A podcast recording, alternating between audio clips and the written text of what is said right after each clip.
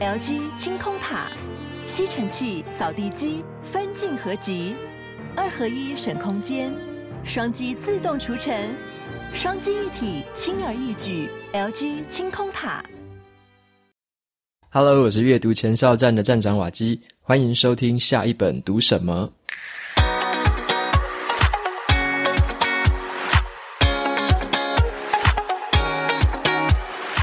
今天的节目有两个卖点哦。第一个的话是博客来，他终于找我合作了。那他找我合作的话是想要推广明年一月的时候有一个叫做黄金月的活动，这边有超级多的折扣，而且他也给了下一本读什么的听众们更优惠的折扣。好，待会的话我会公布。那第二个卖点的话是我要介绍今天的这本书，叫做《二零三零转职地图》。那这本书的作者 Sandy，我刚好在前几天有跟他碰过面。我们聊了很多的东西啊，那我也刚好就是跟他问一下这本书里面的内容啊，还有一些我自己很好奇的地方啊。那这边的话，我待会也会跟大家分享一下。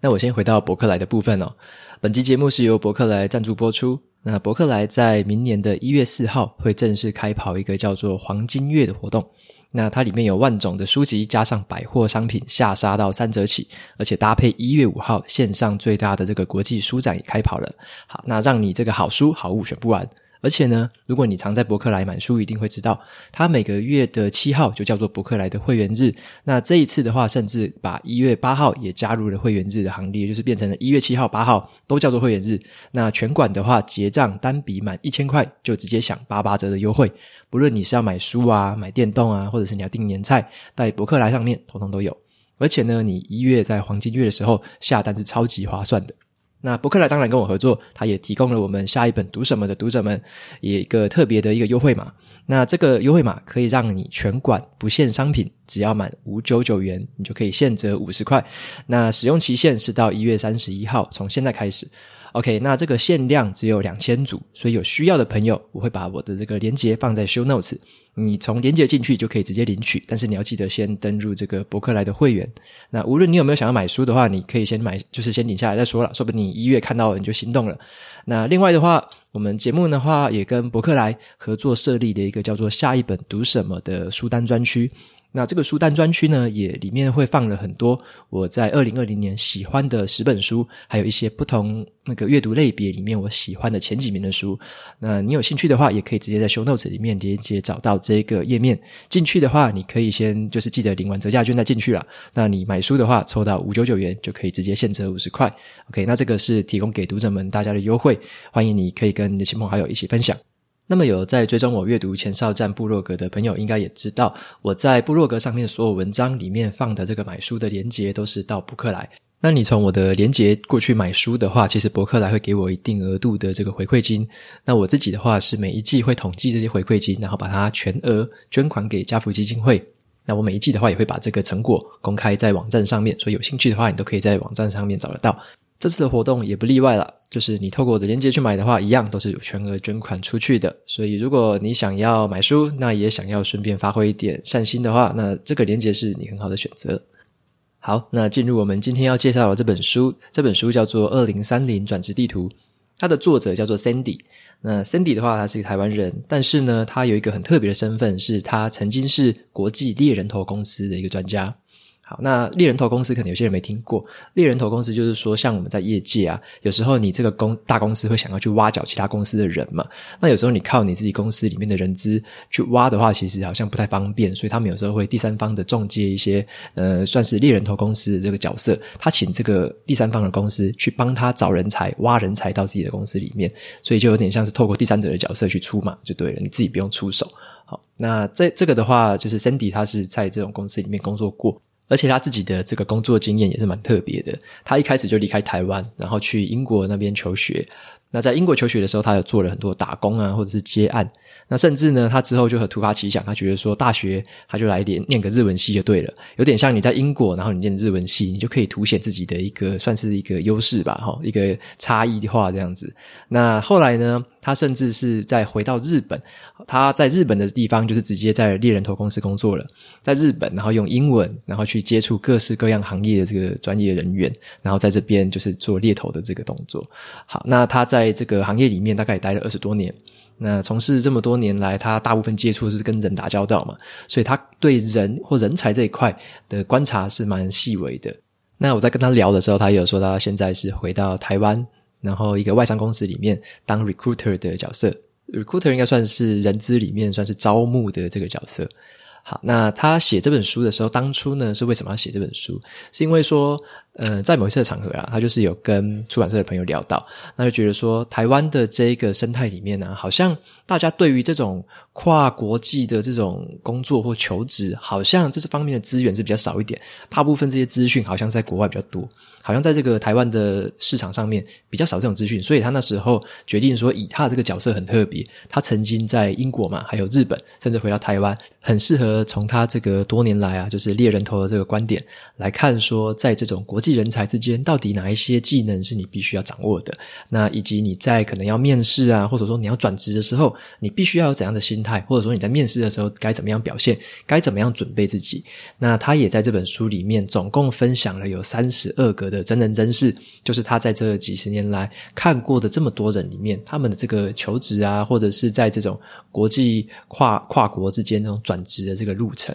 然后他把这些东西把它记录下来，也分享给大家。所以我在读这本书的时候，也等于是看到了三十二种人生。你会看到有一些人他转换的这个领域真的是非常跳痛，就是像有一些人啊，他可能是原本在生物科技的领域，然后后来转到金融领域，或者是有些人他可能就像人资，然后也是跨到公关，这种是比较相近的。那有一些像是说他可能原本是做主播的，后来竟然进入了这种 AI 产业，你就很难想象嘛，到底怎么样从主播跳到 AI？那有些人是跨国啦，就是可能从非洲啊，然后后来回到日本工作。那有些人呢，则是日本做一做，然后换到另外一个环境，换到新加坡工作。好，那在这种很多不同的这种国际之间的转换，其实会遇到很多就是文化上的冲击。那也有说你在转换的时候，你到底这个跑道是你要越越换越好呢，或者说你是越换越低呢？就是你这种转职的时候是换到越来越棒的工作，还是说你有时候是越转越转越惨？那这个三十二个例子里面，其实就有不同的例子啊，有一些是越来越好的，那有些是越来越惨的，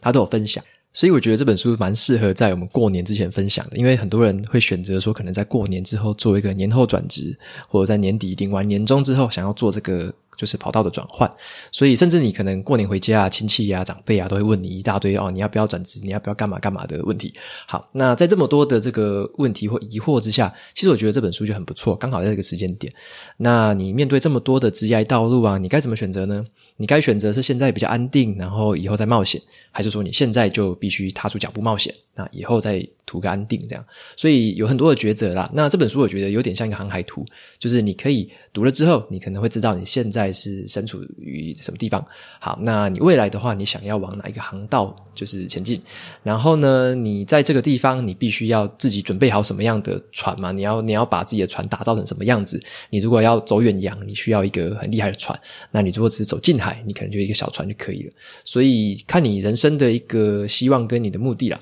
你如果有不同的目标，你可能就要有不同的决策跟一个策略。那这本书的话，可以提供你蛮多的一些思考的方向。那 Sandy 在这本书的一开始呢，他就有对我们问了这个问题，尤其是像我们有时候是在人生不同的阶段嘛，那他就有问这些问题，是例如说你是一个可能二十几岁，然后刚踏入社会不久的这个年轻人，可能算是一个新鲜人嘛，菜鸟，那他就问说，你是应该要在一开始的时候就先追求安稳吗？还是说你应该要先开始放手去闯呢？他就讲了一句话，他说：“眼光在哪里，成就在哪里。”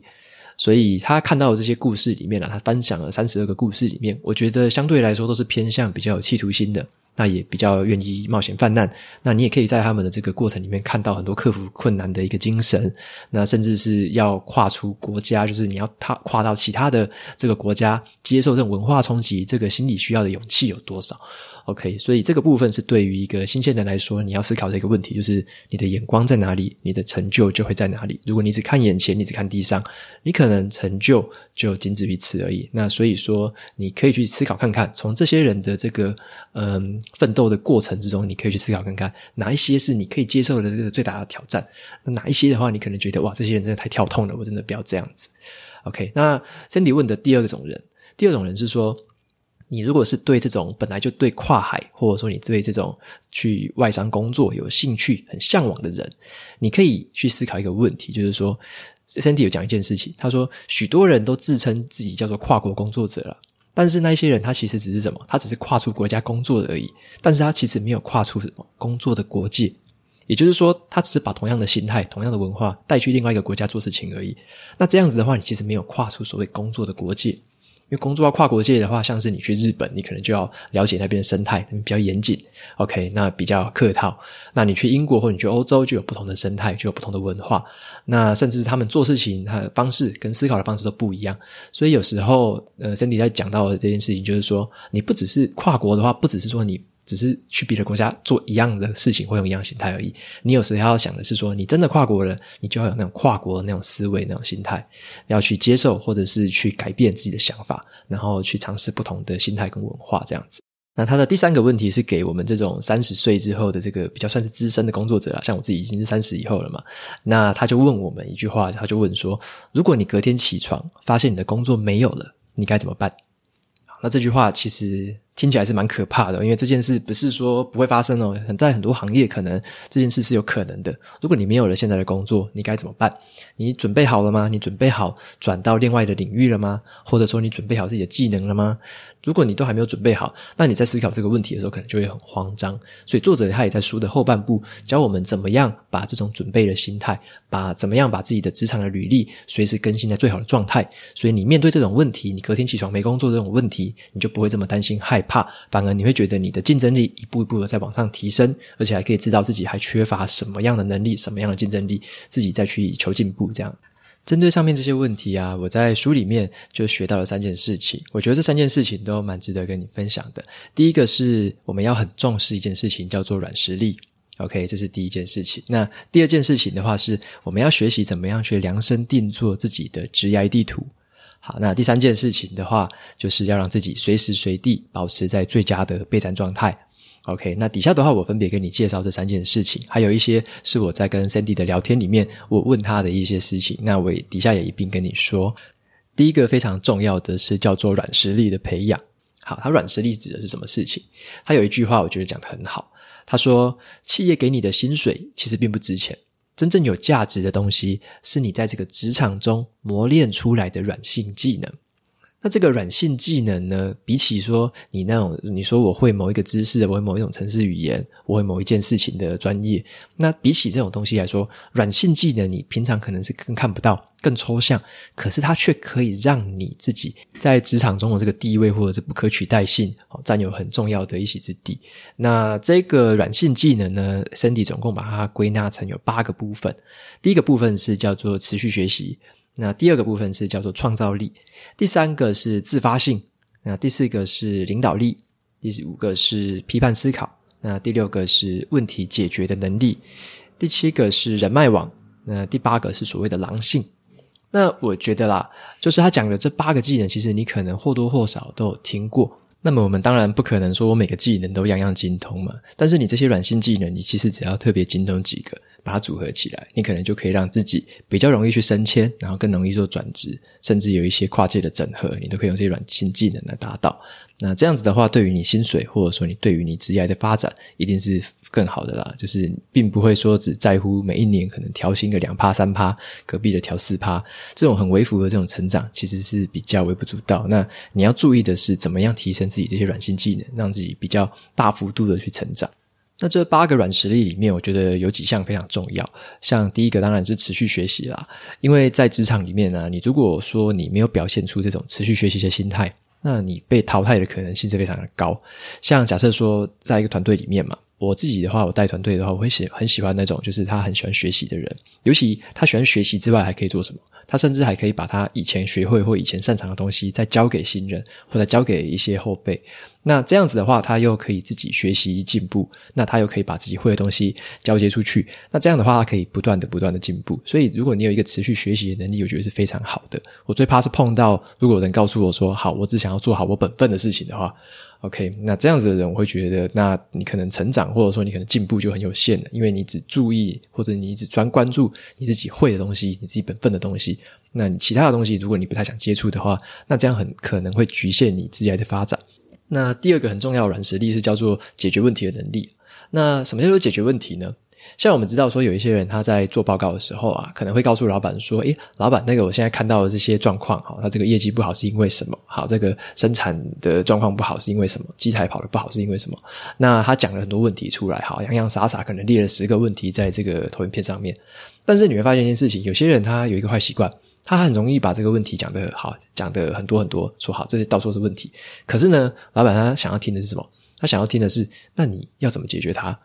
？OK，他并不是想要听你当一个问题陈述者啦，就是你不要讲了一大堆问题而已。但是你要提出这些问题的解决方案，而且是真正可以解决、可以去实际去做、可以去执行的。那这种提出很多解决方案，甚至是你可以把它实践出来，然后你把这个问题解决掉了、解决问题的人，这样子的人在老板心中的价值会更高。第三个软实力是叫做人脉网。那什么叫做人脉网呢？像 Sandy 他自己就做一个很好的示范。像我在跟他聊天的过程中啊，就知道说他以前是在做猎头的嘛。那做猎头的话，他需要很多很多的人脉，比我们这种在传统的制造业啊，或者是一些科技业所需要的人脉可能多非常多。他要知道非常多的人。好，那他怎么做呢？他把这个人就是人脉网称作两个部分，他称一个叫做社交人脉网，好，另外一个叫做专业人脉网。什么是社交的人脉网？社交就是跟我可能跟工作的本。就是本业可能比较没关系的，可能说像是出去学学烹饪啊，或者去学学跳舞啊，还是做一些运动，然后打球之类的。那这种比较偏社交的人脉，那这种人脉他去做了之后，他还有一个额外的意图，就是说他的专业人脉是什么？他的专业人脉就是想要认识那一些，算是假设说在科技业啊。或者说，在一些外商公司、金融业的人，他透过这些社交的人脉去认识那一些专业的人脉，就像是他举个例子，就是说他假日的时候很喜欢跑一些活动。那跑一些活动的时候，其实就会认识很多不同的不同行业的人。那里面就会有他一些目标行业。假设说他最近在挑金融业的，他就会认识一些金融业的人。他透过这种比较社交、比较算是轻松的管道，然后去认识了一些专业人脉。也就是说，他把这个假日本来是休闲的时间拿来用。当然是用于休闲，跟用于跟人家做一些交流之外，你还可以在这个时候拓展他原本自己猎头本身的这个人脉网，专业的人脉网。所以他是有点像把两个部分结合在一起起，可以交互的运用。所以他在这个部分就做自己就做很好的示范，所以他觉得人脉网是很重要的。那我在跟他聊天的过程中，也有问 Sandy 说：“那你觉得这八个实例里面呢，其实有一个部分我是比较不懂的，我比较不懂的是什么？我比较不懂的是人，要说狼性啊。”我就跟他说：“这个狼性，我怎么听起来这个觉得这个词有点负面？”那 Sandy 就是说：“的确啊，他用这个狼性也是因为最近这个词开始变夯嘛。他之前在写这本书的时候，但是他要强调的这个英文的原文的话是叫做 aggressive。”就是比较积极，或者你可以叫做 proactive，就是比较主动的去 engage 一些事情。那他觉得这样子的一个特质，这种软实力是比较有有帮助的，尤其是像是在他之前在欧美工作的时候，那在这个英国的这个工作环境里面，其实你要需要表现出一些很积极、很主动的一些就是行动就对了。但是他也讲到说，这个跟文化有关系啊。像他之后转职到这个日本的时候，他就觉得说日本这边不太适合表现出太积极的狼性。因为你这样会觉得，人家会觉得说你这个晚辈没有礼貌，然后你好像不懂得尊重，然后好像事事都是太太强硬啊，或者说怎样的。那所以这个在文化上面是不太一样的。像欧美或者说像在英国这种环境里面，其实你表现出这种比较主动积极的态度，相对来说是比较好。接下来我学到的第二件事情，我觉得这个地方比较蛮实际的，就是你可以应用看看。像是如果说啊，你要量身定做自己的职业地图的话，你该怎么做呢？好，那 Sandy 他在书里面他就提供了三个具体的方法。第一个是说，如果你要去转职，或者说你想要在内部做升迁，还是说你要在新的产业里面找到新的性质的工作，那你要做的一件事情就是说，你去研究你目标公司里面呢，它现在的这个内部的组织是长得什么样子。OK，也就是说，你要知道说这个组织内部的架构，它的这个树状图是长什么样子，它的平行单位是什么，可能是业务啊，然后跟 RD 是平行的，或者说 RD 跟生产是平行的。好，那你知道这个组织图有什么好处？因为你要去理解一件事情，就是说，你之后你进到这个新的公司，或者说你在原本的公司，你要去转职，你要去升迁的时候，你要知道说有哪些位置是你未来可能可以前进，你可能可以去争取的。你要知道去哪里卡位，你要知道说自己升迁的几率或者说转职的几率高不高，你要知道说这个组织是到底是不是在这个呃公司里面是很重要的一个组织。例如说，有些公司它可能非常重业务，那你看它业务的组织就非常庞大。那有一些公司可能是非常重研发，那它的研发的团队就非常庞大。所以，光是你去理解一个公司内部的组织图跟它的树状架构的话，你就可以。大概知道说，在呃，无论是在内部你要获得升迁的可能性有多少，或者是说你要到一个新公司，你研究好它的这个内部组织图之后，你就可以知道说，好，那你应该在这个公司里面会有哪些组织是比较适合你的发展，或者说你未来可能比较有潜力得到比较好的位置的一个地方。所以在这个部分，就是有点像是准备的时候啦，你必须要先找到这些资讯，无论是你透过第二手、第三手的方式去找到这些资讯，对你自己会很有帮助，在你规划你的升迁，或者说。在规划你的转职的时候，好，那第二个很具体的部分是说，呃，那个 Sandy 有提到一个好的平台叫做 LinkedIn，那这个地方的话，在外国的话是特别流行。LinkedIn 就是微软它的一个求职平台，有点像我们台湾的一零四啦。那它是国际版的，就是大部分都是用英文。那现在有中文的一些算是个人的履历放在上面。那上面的话，他会建议我们说，假设你要去转职，那你要必须去注意一下说，说你要转职的那个对象。他的这个人才，假设说你要转到微软，或者说你要转到一些大的公司，那这个公司里面，他的人才在这个 LinkedIn 上面，他贴出来这些履历，他所具备的能力是哪些？你要去观察这些事情。如果你想要找的职位啊，假设说是软体工程师好了，那你就看那个公司里面那些软体工程师他所贴上去的这个履历，或者说他贴上去的这个个人资讯，他有哪些能力，他有哪些程式语言是他会的。那你如果说你跟他会的很雷同，那你可能录取几率相对就可以高一点。那你如果说他他会的语言你一个都不会的话，那你突然要去应征这个职位，当然你是一定可能是共估了嘛。好，所以说他建议的是说，在这种国际人才的这个平台上面，其实有很多的资讯可以探索。那你要转职的话，上面是很好的一个起点，可以从那边先开始搜寻一些相关的人，或者是跟你想要搜寻的职位，那去搜寻他所具备的技能，跟他所具备的证照。知道这一些东西之后，你可能会更有规划，更有方向。好，那再来第三个技巧的话，我觉得是我第一次听到，这是很有意思的一个方式哦。在你准备履历的时候，或在你要面试之前的时候，你可以做一件事情，就是反向的去运用一个叫做职业的性向测验。把这个性向测验的结果再埋入这个面试的作答，或者说埋入你的履历当中，什么意思呢？因为像我们有时候会直接接受一个性向测验嘛，有时候公司都会叫我们做性向测验。但是你有没有想过一个可能性，就是说，像你可以在网络上自己先做好这种正式的性向测验，知道自己是属于什么样的性格、什么样的特质，把这些特质呢埋到你的这个履历里面去呈现出来。因为有些人他其实不知道自己是什么样的人。很多很多他是不不清楚自己的特质到底是什么，但是你透过这种性向专业的性向测验，你可以知道自己的特质，把这些特质埋到你的履历里面，甚至在回答的时候，你可以告诉对方说，你的面试的时候，你可以告诉对方说，诶，因为我是有什么样的特质，我是比较主动型的，好，所以我怎样怎样怎样，你可以先准备好这些说法。然后或者说，诶，我的个人特质就是会比较有创意，所以我做过什么事情？那你这个在做性向测验的时候，你就可以把这些事情先挖掘出来，准备好你自己的特质，准备好你特质背后的一些事实的证据跟一些故事。好，那你准备这样的资讯之后，你在面试的时候会更有利。好，那我额外在跟 Sandy 聊天的过程中，我还要问他一件事情，就是说，诶，在面试的时候还有没有什么技巧？尤其是我要面试外商公司的话，或者说我要去面试一些跨国公司、跨国企业的话，还有没有一些什么技巧是可以？那平常市面上是没有听过的。那 Sandy 他就跟我分享说，其实呢，从这些外商高阶主管的角度来说，他们在面试一个人的时候，他们会怎么想？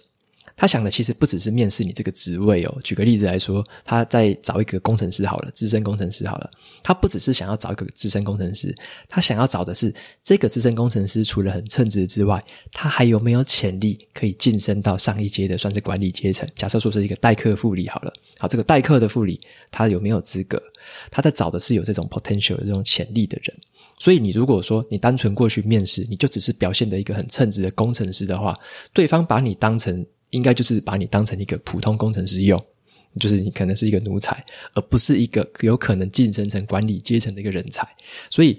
呃，取代就是说，你除了你要表现得很称职之外，你还可以试图的去思考一下，在你的上一上一个层级、上一个就是上一个管理阶层，他所思考的模式是什么。假设说你是做软体的话，那你要知道说好，那在这个上一级的老板，他会看到除了软体之外的什么事情吗？他会知道跟在怎么跟业务做一个那个沟通吗？该怎么跟 RD 做一个沟通吗？该怎么样去处理外部的压力？该怎么样回头过来？然后对内部的这个软体开发有更好的一个管控手法，或者说更好的一个软体测试手法，然后让自己团队内可以比较好的做一个那个开发城市的一个协同合作。那你如果是以比较老板的角度，你有这样的思维，你有表现出这样的企图心的时候，对方就是这个对方，假设说是外商外商的高阶主管。他也会慢慢的去知道说，哦，原来你除了应征这工程师之外，你已经有一些 potential，可能可以升任某一些职位了。因为 Sandy 说的很直接啦，像这些外商老板在面试的时候，其实很残忍。有时候他可能跟他自己的主管本来就处不好了，他觉得他在面试这个高阶工程师的时候，就是准备要面试一个又是可以当高阶工程师，又有潜力升任主管的人。所以改天说不定这个原本的主管跟他不合了，跟他怎么了，还是说业绩不好了，他可以有这个 potential 的人，他就把他换掉。所以在这种外商的环境里面，呃，常常是很残忍，或者是说弱，就是弱肉强食的。所以你在面试的时候，你可以去注意这件事情。所以表现成一个可以当一个主管的继承者的一个角色的话，你又有这个潜力的话，对方反而更有可能把你当成一个人才，而不是单纯一个奴才而已。好，这个是 Sandy 给我一个很有意思的启发。之前没有想过说面试的时候可以用这个心态或这个准备的方法去应对。那第三个我得到的很好的启发是说，像 Cindy 他有讲说，要我们随时随地处在最佳的备战状态，也就是说，嗯。有时候我们会发现说，像我刚刚有提到 Sandy 问的一个问题嘛，如果明天醒来你没有工作的话，该怎么办？好，那所以他就说，随时随地处在备战状态是很重要的，尤其他就是推荐刚刚有讲的那个 LinkedIn 这个平台。那你随时应该在上面，你要更新好你自己现在的职位的技能，以及更新好你现在工作上的一些成就，让你自己的这个更新的资讯是随着你的这个成就，还有你工作的职位值得随时去更新上去的。那当然，你也要注意到，就是说，你如果发现你更新上去的东西好像很没料、很没有东西，又技能又很少的话，那这个时候你就要竖起警觉心了，因为你在这个准备备战状态的时候，你会发现自己缺好多东西，你必须要再多进步一些，你必须要再多学一些不同的技能，可能是一些假设说你是个软体工程师的话，你可能要再学不同的语言，或者说你可能要学习更好的城市架构，你可能要学习更好的城市测试手法。那这样子的东西，你就可以在准备你这种呃线上履历的时候，你就可以一直提醒，或者说一直警觉自己还有哪边地方还不够好，还可以再进步。然后你可以去往横向的部分去看其他的跨国人才，或者说其他产同样产业的人才，他们有哪些能力是你目前还没有的？你未来你要怎么规划自己到达那个境界？也就是说，你要随时保持这个备战的状态，在任何的时候，假设说有一个好的机会降临的时候，这个机会随时就有可能掉到你身上，而不是说你的履历上面是空白的一片，或者说乱写一片。那你这样子的话，你突然想要再把它写好，突然有一天你想要把它弄好的话，那就是很困难的一件事情。你可能会做的哩哩啦啦的，反而在那个时候你会错失很多机会。所以这是 Sandy 也给我们的一个很好的建议。最后就是总结来说。如果你是在这个职场觉得有点迷惘啊，或者是说你对这种跨国的工作或者转职很有向往的话，那甚至是你有一些人是可能是遇到中年了，那中年觉得说，诶，接下来下一步要怎么走呢？那如果你有这样子的问题或这样的疑惑的话，我觉得这本书都可以提供很好的一个算是职场的一个蓝图，那提供你去找到你自己一个职场的方向跟一个规划。OK，那这本书推荐给你。那么在节目的尾声，我也来念一下 Apple Podcast 上面读者的留言。这次有一位，他的名字叫做小华，他的标题是“清晰说书，让阅读变得更 easy”。他说什么呢？他说最近在看《生人心态》这本书，好奇在 Podcast 搜寻，居然找到了这片秘密花园，里面满满的书单都是我爆炸书柜里，呃，却还没有好好读过的书。连续听了几集，瓦基真诚又。呃，真诚又清晰、有条理的分享，让阅读变得跃跃欲试。电子报也订阅了，Podcast 也追踪了。二零二一年就跟着瓦基脚步前进。OK，感谢你的留言，就是说我们这边是秘密花园就对了。好了，其实也没有很秘密，因为这是公开的啦。好，那在二零二一年的话，其实充满了很多挑战。那我在二零二零的年底也会总结一下我自己喜欢的十本书，那以及包含我这一年来就是阅读的一些历程跟一些建议。然后还有我会整理一些分类，就是每一个分类我都会挑个三到四本的好书，再跟大家分享。好，那在不管是布洛格的文章或者是 Podcast 的分享，都请大家敬请期待。最后，如果你喜欢今天的节目内容，我分享的东西对你也有所帮助的话，欢迎追踪下一本读什么，也到 Apple Podcast 上面帮我留下五星评论，推荐给其他有需要的读者。好，那我也会在部落格上面每一周都会更新一篇新的读书心得，FB 粉砖上面也可以去追踪我。所以喜欢文字版的也不要去忘记订阅我的电子报，我的 Show Notes 里面都会有，这是对我最好的支持。好的，下一本读什么？我们下次见，拜拜。